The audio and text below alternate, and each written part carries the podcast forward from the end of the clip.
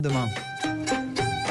8h44, l'heure de retrouver Marion Sauveur tout cet été. Bonjour, Bonjour. Marion. Comme chaque jour, en cuisine, un bon produit de nos terroirs et aujourd'hui vous avez choisi la tomate. Oui, le légume d'été par excellence. Alors je dis légume, mais botaniquement parlant, c'est un, un fruit que l'on déguste donc comme un légume, mais uniquement l'été. Attention, il y a bien une saison pour croquer la tomate.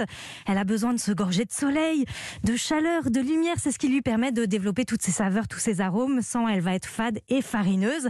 Alors pour choisir les tomates, tournez-vous vers des variétés anciennes. Évitez les hybrides euh, toutes rondes, toutes dures, sans aucun défaut, avec une peau bien épaisse. Elles Mm. ont été créées pour résister au transport. Mais elles sont bien moins bonnes. Ah oui, elles ont moins de goût, pas facile de les repérer les tomates, il faut vraiment les goûter. Une fois achetées, on ne les met surtout pas au réfrigérateur, on les conserve à température ambiante, sinon elles perdent leur saveur. Et alors comment est-ce que vous nous proposez de les cuisiner ce matin? Alors on pourrait faire une très jolie tomate, notamment avec ces tomates du collectif gustatif et solidaire euh, Oui. qu'on a en studio.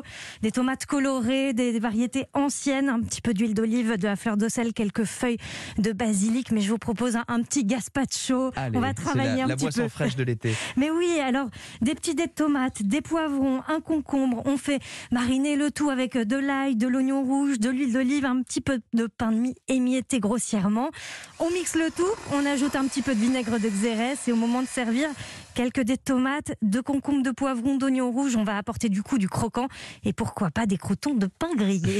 Marion, comme chaque jour, vous demandez à un chef sa petite astuce. La chef de la Benvengudo au Beau de Provence aujourd'hui, c'est Julie Chet.